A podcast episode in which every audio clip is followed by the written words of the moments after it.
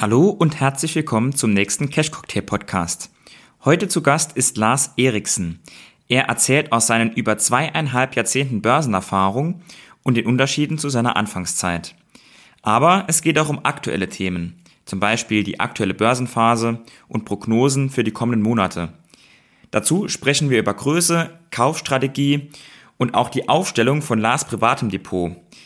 Es geht aber nicht nur um Aktien, sondern auch um andere Assets. Viel Spaß beim Podcast mit Lars. Lars Eriksen ist seit über 25 Jahren hauptberuflicher Trader und Investor. Alleine das ist schon ein guter Grund, diesem Mann genau zuzuhören, wenn er über das Thema Geldanlage spricht. Heute teilt Lars seine Erfahrungen unter anderem auf seinen zwei YouTube-Kanälen mit mehr als 100.000 Abonnenten. Vielen Dank, Lars, dass du dir heute die Zeit nimmst. Sehr gerne, danke für die Einladung. Lars, erzähl uns doch mal von deinen Anfängen. Du bist jetzt schon mehr als ein Vierteljahrhundert dabei, deshalb ist das auch sicher sehr interessant für heutige Anfänger. Wie hast du damals an der Börse angefangen und welche Möglichkeiten gab es zu dieser Zeit? Ja, tatsächlich habe ich einfach ähm, über persönliches Interesse angefangen. Das wurde geweckt durch einen äh, Finanzierungs- und Investitionsprofessor, den ich damals hatte und der mir immer mal von seinen Aktien-Stories erzählt hat. Ihm, nicht nur mir, sondern auch dem, dem Rest des Kurses. Und äh, so hat das langsam angefangen und es ist dann ein bisschen intensiviert worden, weil natürlich Ende der 90er das Thema Aktien sowieso immer größer wurde. Das war so die Entstehung der Dotcom-Blase, die dann im Jahr 2000 2000 geplatzt ist. Und da hat es mich dann auch mehr und mehr interessiert. Zu dem Zeitpunkt habe ich noch, ja, war so am Ende meines Studiums und habe ein bisschen Tennistraining gegeben und dachte, ja, es geht ja vielleicht auch ohne körperliche Arbeit. Äh, und von daher bin ich dann aber auch relativ schnell weniger in dem Bereich Investitionen gewesen, sondern eher im Bereich des aktiven Handels und Ab 98 war es dann eben auch äh, tatsächlich recht hochfrequentes äh, Trading. Und die Möglichkeiten, die es damals gab, waren äh, relativ begrenzt im Vergleich zu den Möglichkeiten, die man heute hat. Es gab in den Anfängen sowas wie Online-Handel, aber man musste zum Beispiel, wenn man Realtime-Kurse haben wollte, da musste man noch auf einen Knopf drücken, um diese Kurse zu aktualisieren. Die waren auch sehr teuer. Und die alles andere hat man 15 Minuten Zeit verzögert bekommen. Ich denke mal, für den Großteil der Investoren ist das auch völlig in Ordnung. Ob die Kurse dann ein paar Minuten alt sind, spielt keine Rolle. Aber für einen Trader macht das natürlich ganz, ganz viel aus. Also es hat sich noch ein bisschen wenn ich ehrlich bin, hat sich es manchmal ein bisschen abenteuerlicher angefühlt und man hat sich natürlich auch noch einen äh, Vorsprung verschaffen können, wenn man denn eben für bestimmte Dienstleistungen bezahlt hat. Heute ist das praktisch gar nicht mehr möglich. Also es war ein bisschen mehr Wild West und insofern möchte ich es nicht missen, aber die Möglichkeiten heute, jemanden, für jemanden sich mit der Börse zu beschäftigen, sind vielfältiger und die Hürden viel, viel niedriger. Du, du sagst schon, ähm, da muss man noch bezahlen für Realtime-Kurse. Heute ist das ja ganz normal. Es gibt auch Neo-Broker. Wie muss man sich denn das vorstellen? Trading mit einer ganz anderen Gebührenstruktur zu dieser Zeit. Wie kann das überhaupt funktionieren, dass man da am Tag profitabel handeln kann? Gab es da so was wie eine Flatrate oder wie hast du das da gemacht? 98, das war mein erstes volles Jahr, gab es das tatsächlich schon so, dass man es auch wirklich bezahlen konnte und auch die Gebühren sind deutlich runtergekommen. Ich war dann bei einem anderen Broker, dem ersten Broker, der in Deutschland das Shorten erlaubt hat, also zumindest Intraday. Und ähm, das war auch der Moment, wo ich gesagt habe, okay, jetzt kannst du das riskieren, auch äh, deinen Lebensunterhalt damit zu verdienen. Vorher war das viel zu teuer. Als ich angefangen habe, dann über die, das war noch nicht die Comdirect, sondern noch die Commerzbank. Ähm, da hatten wir Gebühren 1% Ankauf, 1% Verkauf. Also das waren schon mal die ersten 2%, die weg waren. Da war an Trading überhaupt nicht zu denken. Das heißt, meine Anfänge waren Positions- Trading. Ja, das nennt man noch Trading oder Swing Trading. Das heißt aber, über mehrere Tage bin ich da in den Positionen geblieben und die Erwartungshaltung hinsichtlich der Rendite war dann auch höher. Die, die Margen mussten zwangsläufig größer sein. Aber wenn ich überlege, was ich da äh, gerade in den ersten Jahren noch an Gebühren bezahlt habe, dann war das immens viel. Und tatsächlich waren auch die Ergebnisse dementsprechend. Also es ist nicht so, dass ich äh, losgelegt habe und dann habe ich da Geld verdient, sondern ich glaube, da waren viele Monate, wahrscheinlich auch Jahre, wo, da dem, wo dann unter dem Strich gar nicht so viel bei rausgekommen ist. Aber trotzdem hat mich die Materie einfach so interessiert, dass ich dann dabei geblieben bin. Du hast es eben auch schon kurz erwähnt, es war die Zeit der Dotcom-Bubble oder kurz davor. Nun weiß ich, dass einige erfahrene Investoren dies zumindest in Ansätzen in den letzten ein, zwei Jahren auch mit der heutigen Zeit verglichen haben. Würdest du denn auch der Meinung zustimmen, dass es in den letzten Jahren teilweise ähnlich war wie um die 2000 darum, in Bezug auf die Tech-Werte und unprofitablen Werte, nur nicht ganz so extrem wie damals vielleicht, weil es heute mehr profitable Unternehmen gibt? Ja, würde ich schon sagen. Insbesondere bei denen, die noch kein Geld verdienen. Und ich, ich unterscheide ja zwischen den Tech-Werten, die, äh, ja, also die, die großen Fangaktien haben ja Cash-Reserven, ob man da überhaupt noch von, von Wachstumswerten äh, sprechen sollte oder ob das nicht viel mehr Value-Werte in anderen Sektoren sind. Also diejenigen, die Geld verdienen, diejenigen, die absehbar Geld verdienen werden in den nächsten äh, 12 bis 24 Monaten und diejenigen, bei denen es eben noch nicht absehbar ist. Und die letztgenannte Gruppe, die ist hinsichtlich der Bewertung ganz sicher zu vergleichen mit dem, was wir vor dem Platzen, Platzen der Dotcom-Bubble gesehen haben. Äh, in den Bereichen Wasserstoff, ähm, Elektroautomobilität äh, gab es und gibt es noch immer viele Unternehmen, die sehr, sehr sportlich bewertet sind. Und ich möchte gar nicht den großen Mahner machen, sondern nur daran erinnern, dass nach dem Platzen der Blase und ich glaube, ich habe am Wochenende auf Twitter äh, übereinander gesehen die Charts vom ARC Innovation ETF und von der, äh, vom, vom, vom Nasdaq zu der Zeit. Und wenn es danach geht, dann muss man leider davon ausgehen, dass einige Tech-Werte dann noch einiges an, an Potenzial auf der Unterseite haben, weil nämlich solche Phasen nie enden mit jetzt sind sie einigermaßen fair bewertet, sondern mit einer Übertreibung zur Unterseite. Und wir sind sicherlich für viele Werte auf einem Niveau, wo man sagt, ja, angesichts des sportlichen Wachstums kann man das vertreten, wo sie jetzt gerade handeln. Aber eine Übertreibung zur Unterseite würde bedeuten, dass die alle nochmal 50, 60 Prozent an Kurswert abgeben müssen. Okay, sehr, sehr interessante ähm, Meinung in der Hinsicht. Dann lass uns mal zurück in die Gegenwart gehen. Du hast ja auch schon teilweise den Sprung dahin gemacht. Dich findet man ja heute auf nahezu allen Plattformen unter deinem Namen. Überall folgen dir auch viele Leute und schreiben dir mit Sicherheit auch viele Leute. Was würdest du denn sagen, sind die Top-Fehler der heutigen Anleger, vor allem die der Anfänger, die jetzt in den letzten zwei Jahren nach dem Corona-Crash neu dazugekommen sind? Mm, ich glaube, die zwei großen Fehler, also ich mag das gar nicht so mit dem Finger drauf zu zeigen, aber ähm, einige Dinge wiederholen sich dann doch immer wieder. Und das sind vermutlich Fehler, die immer wieder passieren. Der Fehler schlechthin ist, dass man aus einer Position, bei der man eigentlich gesagt, gedacht hat, ich steige hier in einen Trend ein und ich möchte von steigenden Kursen profitieren, dass man daraus dann einfach eine langfristige Position macht, äh, gemäß dem Motto, irgendwann werden sie schon wieder steigen. Und äh, das wenn der Plan von Anfang an war, immer weiter nachzukaufen, gegebenenfalls auch im Verlust, dann ist das völlig okay, wenn man von dem Unternehmen überzeugt ist.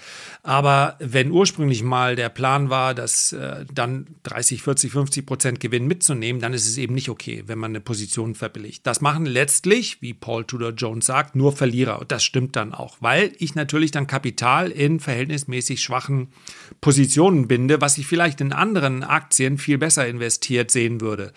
Das ist also der eine Fehler, dass man sich von Verlustpositionen nicht trennt und das gehört im aktiven Handel mit dazu. Das ist quasi die, die, die Überlebensgarantie, dass man Verlierer mit rausschmeißt. Also äh, selbst absolute Top-Trader haben äh, häufig Trefferquoten, die nicht so entscheidend sind wie Profitquoten, äh, von, von 60 Prozent oder 65 Prozent. Das heißt, dass sie vier von zehn Aktien, die sie gekauft haben, oder es können auch Positionen in anderen Assetklassen sein, mit Verlust wieder verkaufen. Punkt. Und wenn man das nicht hinbekommt, dann sollte man sich aufs langfristige Investieren verlegen. Das ist ja, ist ja kein Makel, das zu tun, aber sich eben nicht im aktiven Handel versuchen. Und der zweite Fehler ist, dass man davon ausgeht, dass Trends, die jahrelang gehalten haben, doch eigentlich wiederkommen müssen. Und das ist genau das, was du eben schon angesprochen hast, die Delle in den Tech-Werten, die Vorstellung, dass eine, äh, wenn ich nur häufig genug nachkaufe, muss PayPal auch ziemlich bald wieder auf neue Hochs steigen. Ich nehme es jetzt nur mal als Beispiel, weil es halt ein Wert wird, der immer wieder genannt wird. Ich kaufe die stur weiter. Ist ja völlig in Ordnung, wenn man davon überzeugt ist. Nur ein Trend, der erstmal so gebrochen ist, dass äh, im Aktienmarkt sieht man immer mal V-förmige Erholungen. Aber so, das sind große Zyklen und die sind hier zum Teil zu Ende gegangen. Und hier mit einem Depot aufgestellt zu sein, welches immer noch stark tech-lastig ist, wird in den nächsten Jahren meines Erachtens dafür sorgen, dass man eine schlechtere Rendite erzielt als äh, mit einem ETF auf den Gesamtmarkt. Und ich glaube, die meisten haben da höhere Ziele. Mit dem Unterschied zwischen Investieren und Trading, den du ja zuerst angesprochen hast, damit habe ich schon gerechnet, denn damit werden wir schon bei Cash Cocktail häufig konfrontiert, obwohl wir nicht traden. Da dachte ich mir schon, der Lars, der bekommt das mit Sicherheit ganz häufig, dass ähm, ja die Leute in der Richtung, bin ich jetzt noch beim Trading oder bin ich schon beim Investieren, dass solche Dinge da öfter bei dir in den Nachrichten passieren und du sowas öfter zu hören bekommst. Ähm, dann vielleicht mal eine Frage vom Trading weg zum Investieren hin. Wie kaufst du denn in den Langfristdepot ein? Machst du das auch mit technischer Analyse? Gehst du da auch trotzdem auf aktuelle Trends? Oder kaufst du da auch gerne mal antizyklisch? Ich mache es zum Beispiel so, du hast eben auch schon die Wachstumsaktien angesprochen, die jetzt vielleicht aktuell einigermaßen fair bewertet sind. Ich habe mir da jetzt so eine kleine Watchlist an Wachstumsaktien angelegt, bei denen ich mir gut vorstellen kann, dass wir dann in den nächsten drei, sechs, zwölf Monaten vielleicht eine Übertreibung nach unten sehen könnten, durch die Themen Zinserhöhung und Co. und weil es eben sowieso technisch nach unten geht. Jetzt werde ich da vielleicht einsteigen in drei, vier Monaten, da wirst du vielleicht als technischer Chartanalyst sagen, um Gottes Willen, ähm, das sieht aber gar nicht gut aus. Machst du das auch mal, dass du mal im Langfristdepot antizyklisch zugreifst, einfach aufgrund einer fundamentalen Übertreibung, oder wartest du da immer auf die technischen Signale, bis sich da eine Erholung auftut?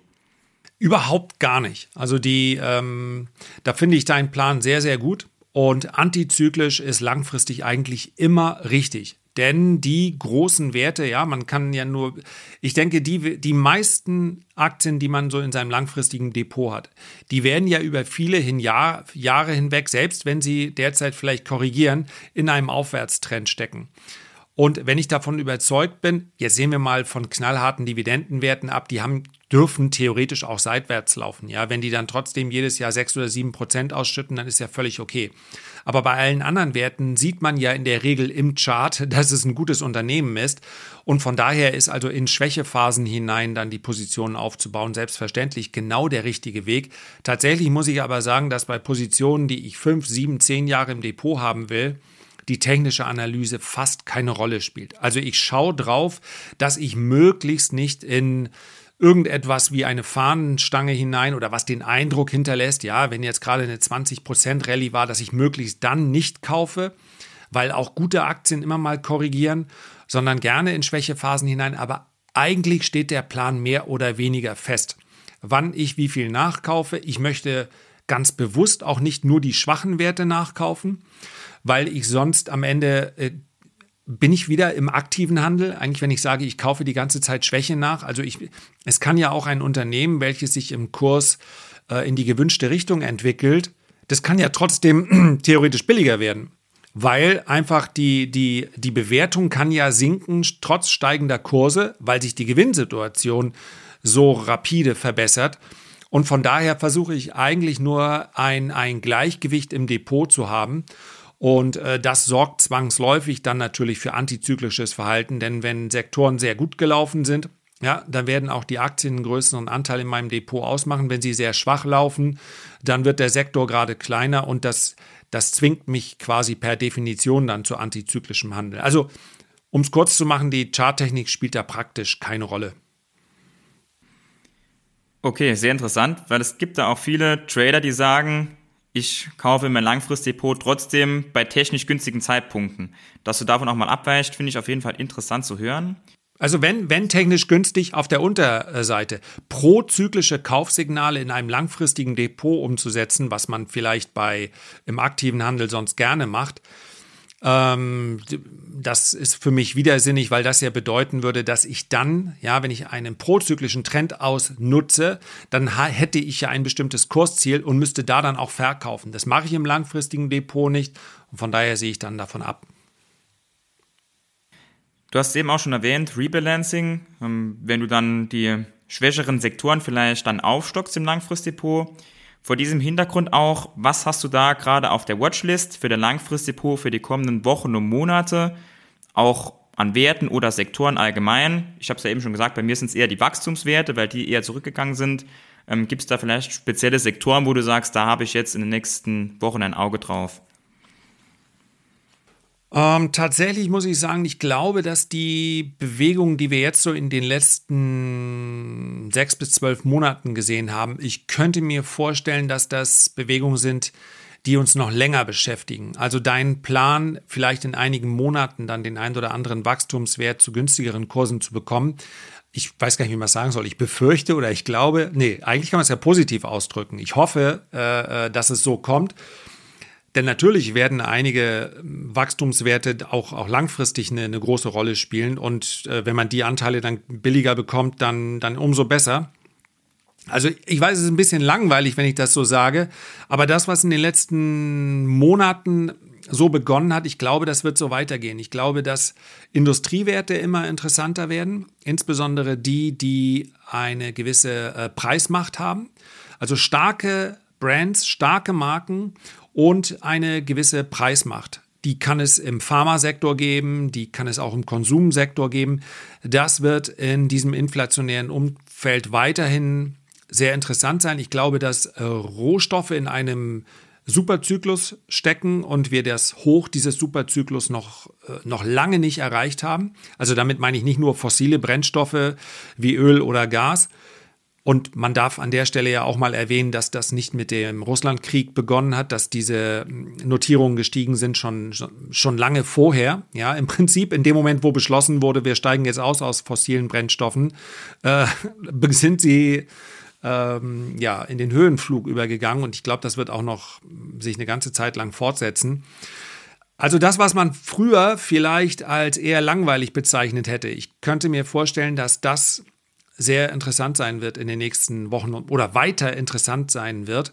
Und Wachstumswerte, ja, um es positiv auszudrücken, wird man vermutlich ähm, günstiger bekommen. Ja, der Chipsektor, glaube ich, bleibt interessant. Alles, was rund um 5G, Datenübertragung und Geschwindigkeit, ähm, die Wachstumsraten stimmen absolut, aber wir sehen eben derzeit, dass wenn unter, wie zum Beispiel bei Grafikkarten, wenn Bestellungen nicht mal mehr abgearbeitet werden können, dann klingt das eben wie maximale Nachfrage, sorgt aber eben dafür, dass man nicht so viel verkaufen kann, wie man gerne würde. Und das belastet Quartalsergebnisse. Und wenn eine Nvidia, die ich als Unternehmen ganz, ich bin nicht investiert, aber die sind, das ist ein ganz gutes Beispiel, äh, die sehen halt im Kurs so aus, als könnten sie kaum noch billiger werden, weil sie derart weit vom Hoch zurückgekommen sind. Aber wir sprechen immer noch über ein äh, KGV von, ich glaube, Mitte 20, knapp unter 30 irgendwas. Und das ist dann, das ist dann einigermaßen fair bewertet angesichts der, der Wachstumsaussichten. Man darf aber eben auch nicht übersehen, ein schwaches Quartal und die Aktie sieht dann sofort teuer aus. Und deswegen würde ich nicht so sehr die Kurse im Auge behalten, sondern tatsächlich die Bewertungskennzahlen. Bei allen Unternehmen, bei denen diese Kennzahlen derzeit in irgendeiner Art und Weise den Eindruck hinterlassen, es könnte teuer sein, wenn es mal für, für ein oder zwei Quartale schwächer läuft. Das werden genau die Unternehmen sein, die in schwächeren Börsenphasen dann auch weiter an, an Wert verlieren. Jetzt hast du gerade die Bewertung von Nvidia angesprochen und auch vorher einige Sektoren, wo du sagst, die können in den nächsten Monaten vielleicht auch gut laufen.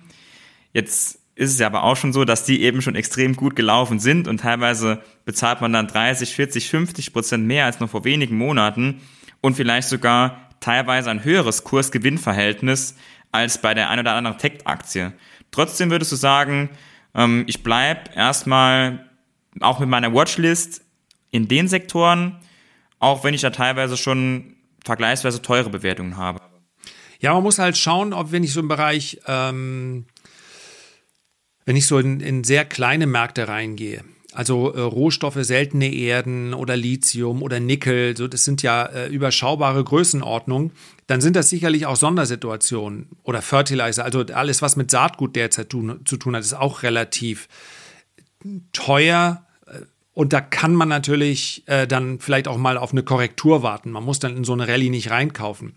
Aber wenn ich mir Öl- und Gaswerte anschaue, die sind sehr gut gelaufen, aber die sind, wenn wir uns die Gewinnschätzung fürs nächste Jahr ansehen, dann sind sie eben immer noch nicht sonderlich teuer. Ansonsten würde ich nicht eine Dividendenrendite von 5 oder 6 Prozent bekommen bei den großen Produzenten.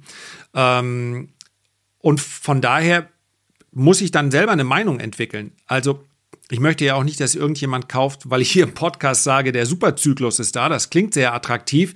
Wenn ich mich irre und Öl fällt wieder unter 60 oder 70 US-Dollar, dann sind die Unternehmen nicht günstig. Ich finde es aber insofern interessant, weil es an der Börse ja immer drei theoretische Szenarien gibt. Ein Kurs bleibt gleich, er steigt oder er fällt. Und wenn die Kurse fallen, dann werden die Kurse der großen Ölproduzenten auch fallen. Wenn aber der Ölpreis gleich bleibt, das reicht schon aus, oder steigt, dann sind die Aktien jetzt attraktiv bewertet. Denn die großen Produzenten werden derzeit an der Börse auf einem Niveau gehandelt, wo man davon ausgeht, naja, der Markt erwartet so Ölpreise zwischen 80, 70 und 80 Dollar maximal. Wenn also tatsächlich sich dann durchsetzt, naja, vielleicht bleibt er auch bei 90 oder 100 Dollar, dann ist das in den aktuellen Bewertungen noch nicht drin. Und von daher ja, wie immer im, etwas aktiveren Handel hängt so ein bisschen davon ab, wie auch die eigene Erwartungshaltung ist. Deswegen sage ich auch, es braucht mehr noch als Überzeugung, braucht es am Ende einen Stop, der dich rausholt, wenn du dich irrst.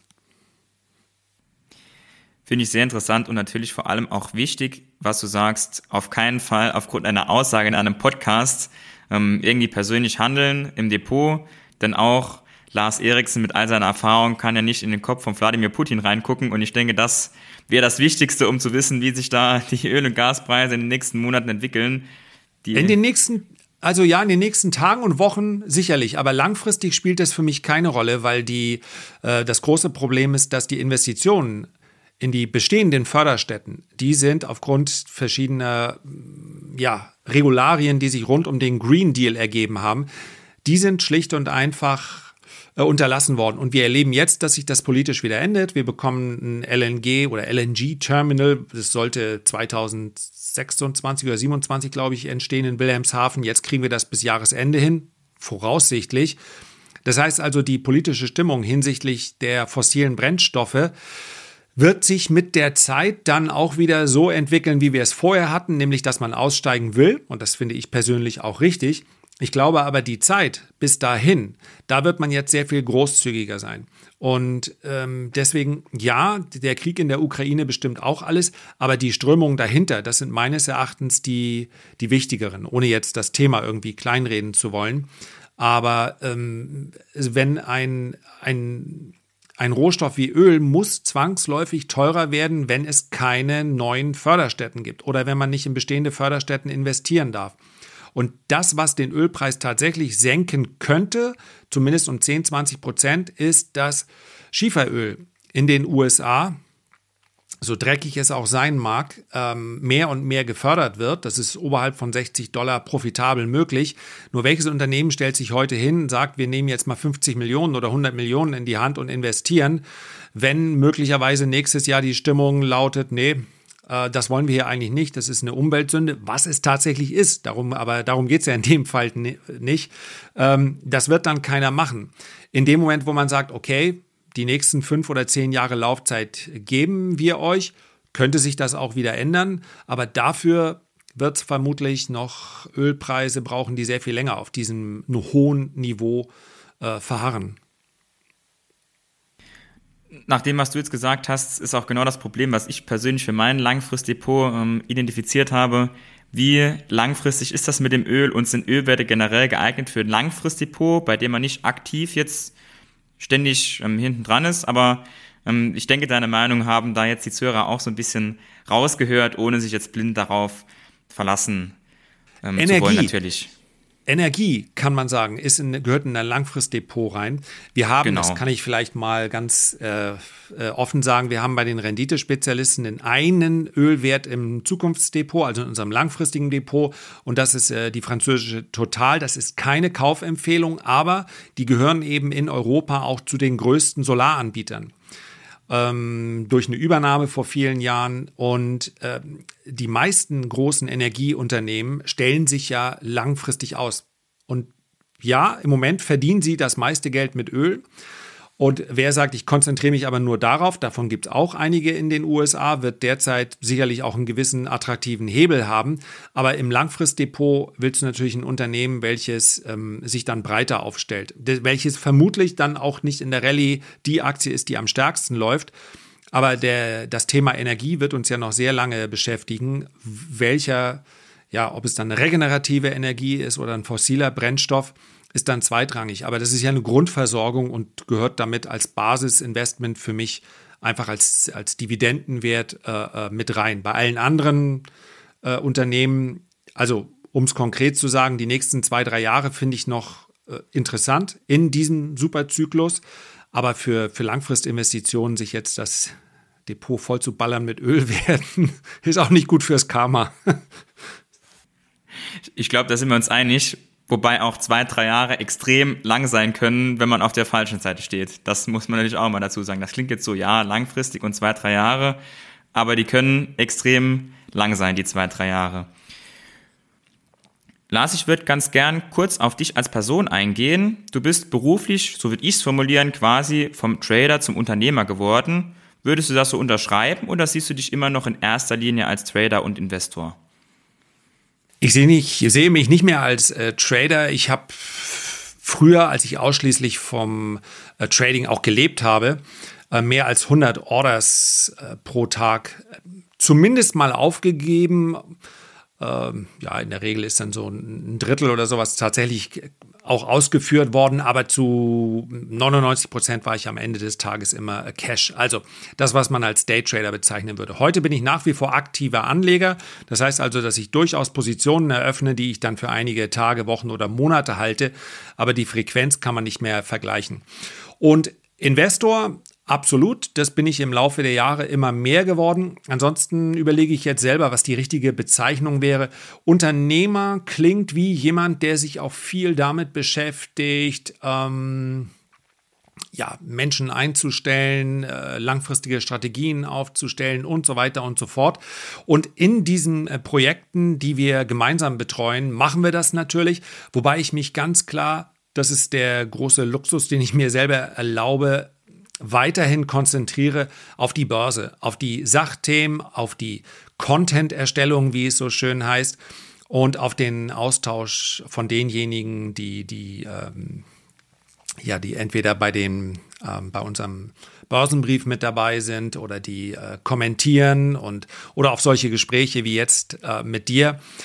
Das ist das, was mir äh, viel Spaß macht und ich bin froh, dass es im Team dann andere gibt, die sich darum kümmern, äh, Abrechnungen vorzunehmen und sich darum zu kümmern, dass jemand in der Technik da ist.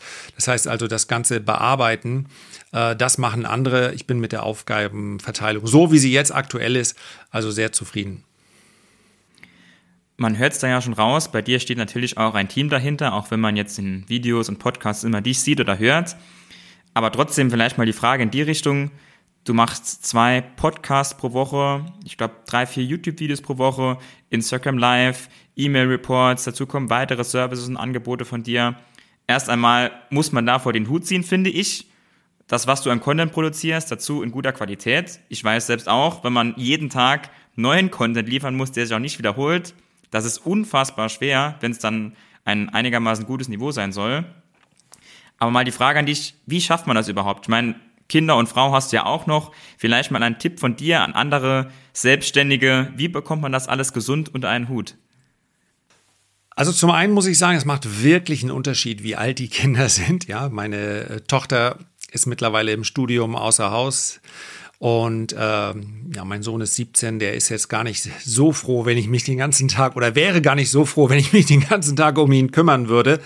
Ähm, von daher geht das und meine Frau kennt das nicht anders die hat äh, all die Jahre mich ja begleitet und ist insofern äh, gewohnt auch an den Rhythmus. Wir haben ja auch den riesen Vorteil, dass ich all das, was ich mache, von überall aus machen kann und das empfinde ich durchaus als, als äh, Luxus. Aber tatsächlich ist der einzige Tipp, den ich hier mit auf den Weg geben möchte, sich auf die Dinge zu konzentrieren, die man, die man gerne macht und die man vielleicht gerade deshalb dann auch gut macht und den Rest auch delegieren zu können. Und delegieren heißt natürlich auch abgeben und andere Menschen dann dementsprechend teilhaben lassen.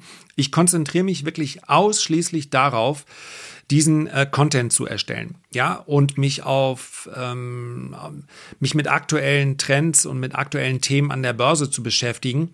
Der Teil kommt mir aber gar nicht wie Arbeit vor. Wenn ich also am Samstagabend irgendwie auf dem Sofa sitze und ähm, Research lese oder manchmal auch durch Twitter durchgehe oder mir verschiedene Quellen angucke oder Aktien ansehe, dann ist das für mich keine Pflichtaufgabe, sondern dann ist das nach wie vor meine Leidenschaft, mich damit zu beschäftigen.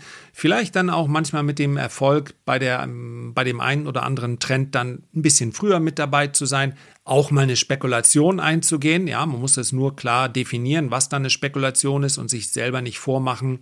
Nur weil ich mich stundenlang damit beschäftigt habe, kann es gar nicht mehr anders kommen. Also mit Leidenschaft dabei sein und sich auf die Dinge konzentrieren, die man wirklich gut kann. Und alles, was mit Verwaltung und Abwicklung zu tun hat und mit Technik zu tun hat, das kann ich nicht so gut. Und das gebe ich deshalb sehr gerne ab. Und das funktioniert dann auch in einem äh, Team, wenn jeder weiß, äh, welche Rolle er da spielt. Wenn wir noch auf deine Kanäle gucken, du bist ja wirklich auf Social Media fast überall vertreten. Ja, TikTok wird aktuell noch nicht beliefert und wie heißt das? Snap, Snapchat heißt das, ne? Auch nicht, aber äh, ja, ich versuche mitzuhalten. Ähm, was der eine oder andere vielleicht nicht weiß, ähm, das merke ich auch bei Cash Cocktail öfters an Fragen. Bei Instagram oder auch im Podcast, da verdient man ja per se erstmal noch kein Geld. Da bei dir auch auf Instagram oder im Podcast wenig oder gar keine Werbung vorhanden ist, ähm, vielleicht kannst du da die Leute mal mitnehmen, die es ja nicht so auskennen.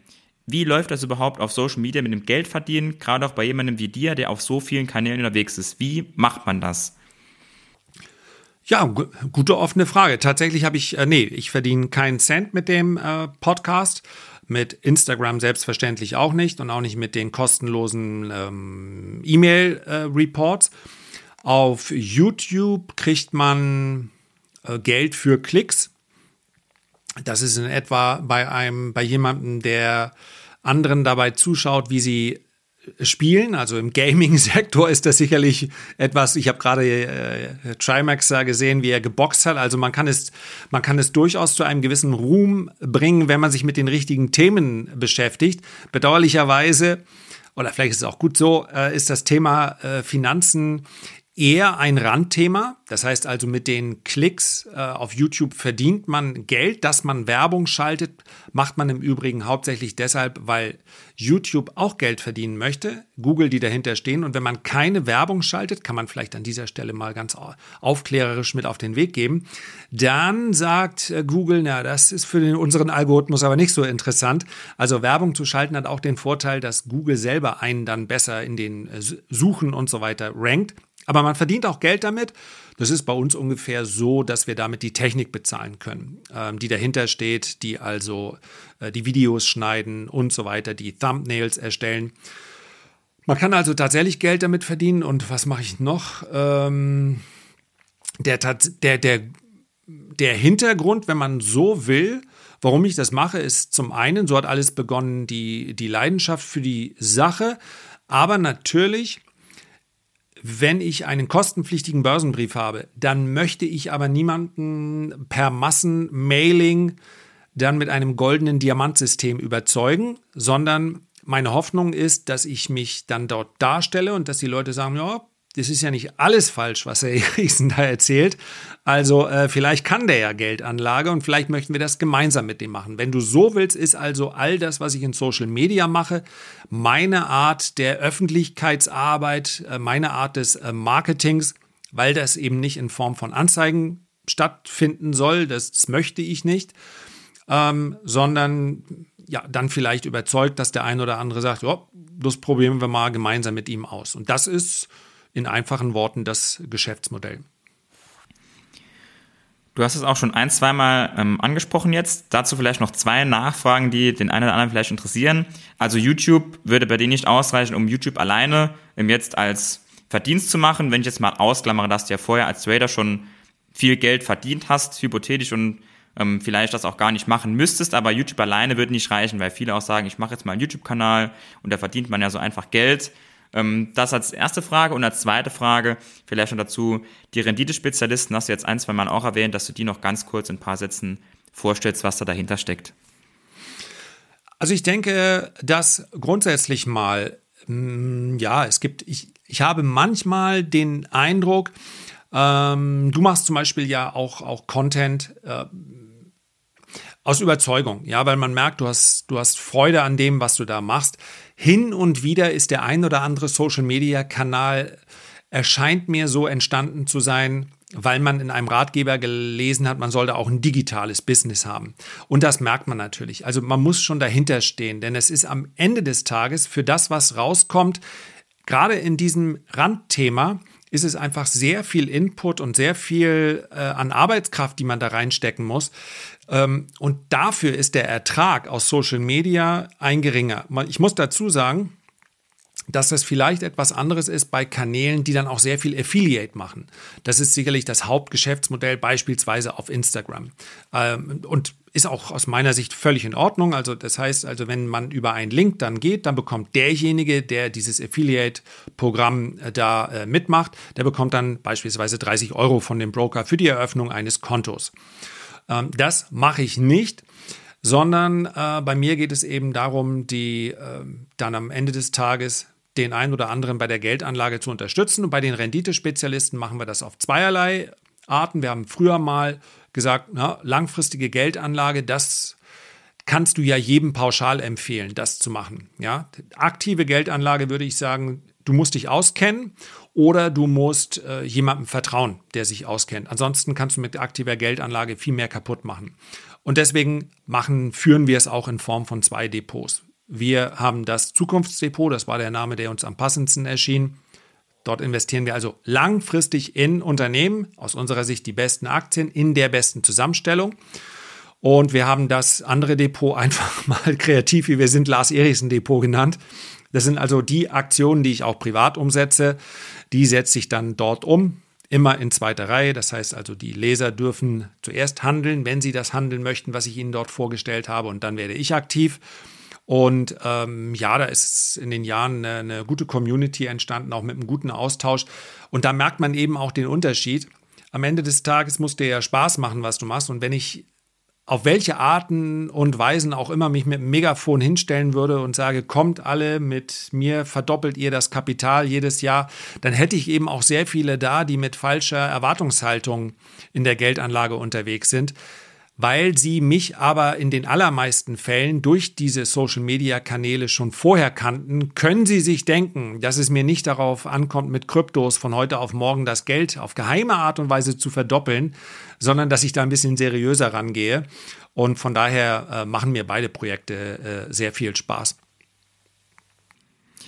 Super, dann kommen wir noch kurz zu einigen User-Fragen. Erste User-Frage, wie sollte man mit einer möglichen Rezession also einer Abschwächung der Gesamtwirtschaft, für alle, die es nicht wissen, umgehen im Aktiendepot? Kann man sein Depot dahingehend anpassen und machst du das? Nein. Also mein langfristiges Depot passe ich nicht auf verhältnismäßig kurzfristige ähm, wirtschaftliche Entwicklung an. Denn die Rezessionen, die wir in den letzten Jahrzehnten gesehen haben, waren ja meist, meist äh, nur einige, die wenige Quartale angehalten haben. Ähm, wir, wir kriegen einige Vorwarnungen für Rezession und im aktiven Handel kann man natürlich auch mal auf fallende Kurse setzen. Das ist aber, wie gesagt, etwas, was ich im langfristigen Investor jetzt nicht ähm, raten würde. Es gibt ja einige sehr prominente deutsche große Investoren, die schon seit langer Zeit darauf warten, dass es dann endlich mal runtergeht. Und das ist eine vergebene Liebesmühe meines Erachtens. Vielmehr sich darauf einstellen, seine Sparraten bereit haben und dann in mm, schwachen Börsenphasen gute Aktien kaufen. Das ist eigentlich das alles, was man damit auf den Weg geben kann. Und wirklich nochmal genau drauf schauen, ob mein Depot, mein langfristiges ähm, auch defensiv genug ist. Ich sage das so ganz bewusst, weil viele langfristige Investoren zu offensiv ausgerichtet sind. Es spricht nichts gegen Wachstumsaktien in einem langfristigen Portfolio. Aber es gibt mehr als eine Studie, die zeigt, denn wenn ich mit Wachstumsaktien mein Depot vollpacke, dann habe ich langfristig nicht die beste Rendite. Weil Wachstumsaktien in den Phasen im Zyklus, in denen es runtergeht, so viel verlieren, dass es dann häufig Jahre braucht, äh, bis die wieder ihre Hochs erreichen. Noch dazu in Sektoren, die ja viel schnelllebiger sind. Wer sagt uns heute, welches das beste Fintech-Unternehmen in drei oder vier Jahren sein wird? Das heißt also, die Besten der Besten auszusortieren, ist dort sehr viel schwieriger. Also einfach drauf schauen, bin ich äh, vielleicht zu offensiv aufgestellt und ansonsten einfach weiter durchhalten. Die Sonne geht immer wieder auf, auch an der Börse. Eine weitere Userfrage zu deinem Privatdepot. Wie groß ist dein Depot? Gehst du damit transparent um? Und wenn ja, gerne auch eine Unterscheidung zwischen den verschiedenen Depots. Langfristdepot, Trading-Depot oder Krypto vielleicht, wo ich weiß, dass du auch investiert bist. Also mein ähm, mein, mein, mein Depot ist äh, äh, siebenstellig und mit norddeutscher Zurückhaltung würde ich es gerne dabei belassen. Ist nicht so ganz meine Art des Marketings. Ähm, äh, mein Depot mache ich nicht öffentlich, weil ich nicht möchte, dass jemand mm, äh, das exakt dort nachbildet, was ich mache, weil ich dann natürlich auch dafür sorgen müsste, dass er alle weiteren Informationen bekommt. Denn dort verändern sich ja Dinge. Mein langfristiges Portfolio verändert sich praktisch nie. Hin und wieder gibt es ganz, ganz selten mal eine Akte, die aussortiert werden muss und dafür kommt eine andere rein. Aber das, ja, wer das Zukunftsdepot kennt, und das sind vielleicht auch einige, die hier zuhören, der kennt im Wesentlichen auch mein langfristiges Portfolio. Und äh, alles andere stelle ich ja auch dar äh, dann in der entsprechenden Größenordnung. Man sollte ja dann nicht versuchen, meine Position nachzubilden hinsichtlich der Größe, sondern äh, ja, wenn man sich die Ideen anschaut, für sich selber entscheiden, ja, kann ich verstehen, warum das gemacht wird und warum nicht. Und mh, mm, das ist es auch schon. Also ich, ich, der Vortänzer bin ich gerne, aber man muss bei jedem Tanzschritt, um es mal so zu formulieren, dann, wenn man eben dieses Lars Eriksen Depot zum Beispiel nachbildet, auch wirklich selber den Eindruck haben, ja, den, den Tanz möchte ich auch gerne tanzen. Und es gibt einfach auch sehr spekulative Positionen. Wir sind zum Beispiel vor ein paar Wochen ähm, in, in so einen Infrastrukturwert der Ölbranche eingestiegen. Äh, und dann bist du relativ schnell, wenn du früh genug dabei bist, 50 oder 60 Prozent im Plus. Aber man muss eben von vornherein verstehen, dass es hier auch etwas wirklich hochspekulatives ist. Etwas, was in wenigen Wochen um 60 Prozent steigen kann, kann selbstverständlich auch ganz leicht um 30 oder 40 Prozent fallen. Und wenn Spekulation, dann muss die Überschrift auch stimmen. Und das ist deswegen werde ich keine Depotauszüge dort ähm, abbilden, weil dann niemand genau weiß, warum ich was gemacht habe, mit welchen Zielen. Und habe ich damit die Frage beantwortet? Ja, weitestgehend, ne? Ähm, weitestgehend ja. Also ich Kryptos? verstehe das 100 Prozent. Genau, was vielleicht noch interessant wäre, die Aufteilung zwischen deinen Depots, also nicht absolut im Sinne von Zahlen, das verstehe ich 100 Prozent, dass du sagst, ich belasse es bei einer ähm, groben Ansage, in welche Richtung mein Depot geht. Ähm, die Aufteilung prozentual zwischen Langfristdepot, Trading-Depot und wenn es vielleicht noch ein externes Kryptodepot gibt, so ungefähr, wie du das ähm, splittest? Ähm, also ich würde mal die, bei mir ist das mein aktives Depot, einfach weil ich aus der Ecke komme, größer, als ich es jetzt anderen empfehlen würde. Ich denke schon, dass grundsätzlich mal der, das langfristige Depot bei den meisten das größte sein sollte. Und wenn wir es mal so ganz grob, ja, wie gesagt, aktive Anlage klingt immer so wie, ja, das mache ich dann und dann, äh, ähm, dann da mache ich dann 15 Prozent. Also genau die eigenen Depots anschauen. Wenn das aktive Depot oder was man als solches bezeichnet, bei einem selber in den letzten äh, drei Jahren nichts gebracht hat und wir hatten durchaus Börsenphasen, in denen man Geld verdienen konnte, dann ist es vielleicht auch viel sinnvoller, gar nicht aktiv zu handeln. Der Mehraufwand sollte jetzt nicht nur betrieben werden, weil einem das so viel Spaß macht und man sonst sowieso nichts vorhat, sondern weil dann auch eine, für, bei aktiver Anlage muss eine bessere Rendite rauskommen als bei einer passiven Anlage. Sonst lohnt sich ja der Aufwand nicht. Ähm, aber ich würde mal sagen, so grundsätzlich, äh, ja, so 60, 65 Prozent vielleicht im langfristigen, 20 äh, Prozent im etwas kurzfristigeren und dann bei mir verteilt sich der Rest auf Kryptos und auf Gold. Ich habe mit mit einer sehr defensiven Kryptoposition angefangen. Die war halb so groß wie Gold. Gold und Silber haben bei mir Edelmetalle haben rund 10% ausgemacht und ich habe mit Kryptos angefangen, da waren sie 5%. Jetzt sind sie doppelt so groß wie Gold und Silber. Das liegt einfach daran, dass die Kryptos äh, gut gelaufen sind, die langfristigen Kryptopositionen. Aber das, da, auch da stehe ich nach wie vor, obwohl es mittlerweile, ich wäre nicht zufrieden, wenn die, äh, wenn sich äh, wenn sich Kryptos im Nachhinein als, als Nullsummenspiel herausstellen sollte. Aber ich behandle sie nach wie vor so. Also wenn mich einer fragt, ja, was meinst du, wie viel Prozent? Ich sage, dein Stop muss immer noch bei Null liegen. Also wenn das morgen der Handel verboten wird, dann ist es genauso wie mit Russland-Aktien. Dann kannst du es nicht mehr handeln.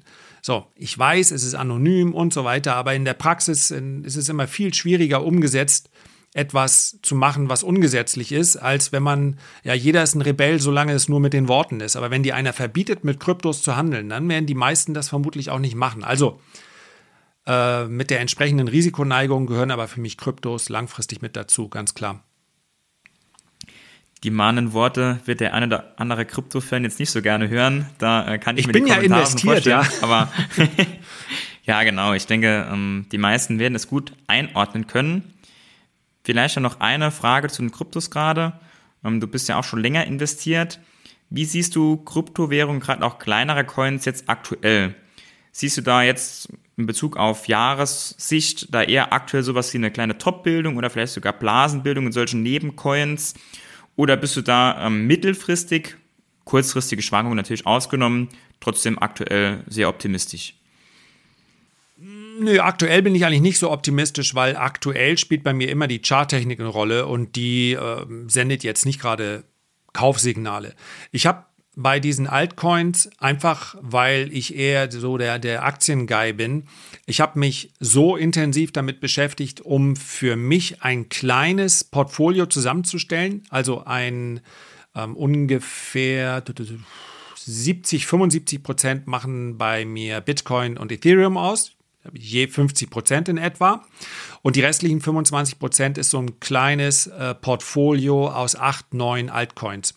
Und ähm, allein da, wenn ich mir überlege, wie sich das entwickelt hat, Terra ist mittlerweile ähm, den anderen so weit enteilt, also mittlerweile die deutlich beste Position, aber da nehme ich auch kein Rebalancing vor. Also das heißt, die 25 Prozent, ähm, die lasse ich auch einfach weiterlaufen.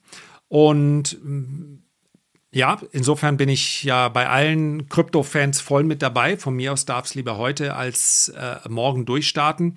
Aber ich bin eben kurzfristig nicht allzu bullisch. Das Einzige, was ich interessanter oder mehr und mehr an, an ja, vielleicht bullischem Indikator sehe, ist, dass die, die Stimmung so stark abgekühlt ist.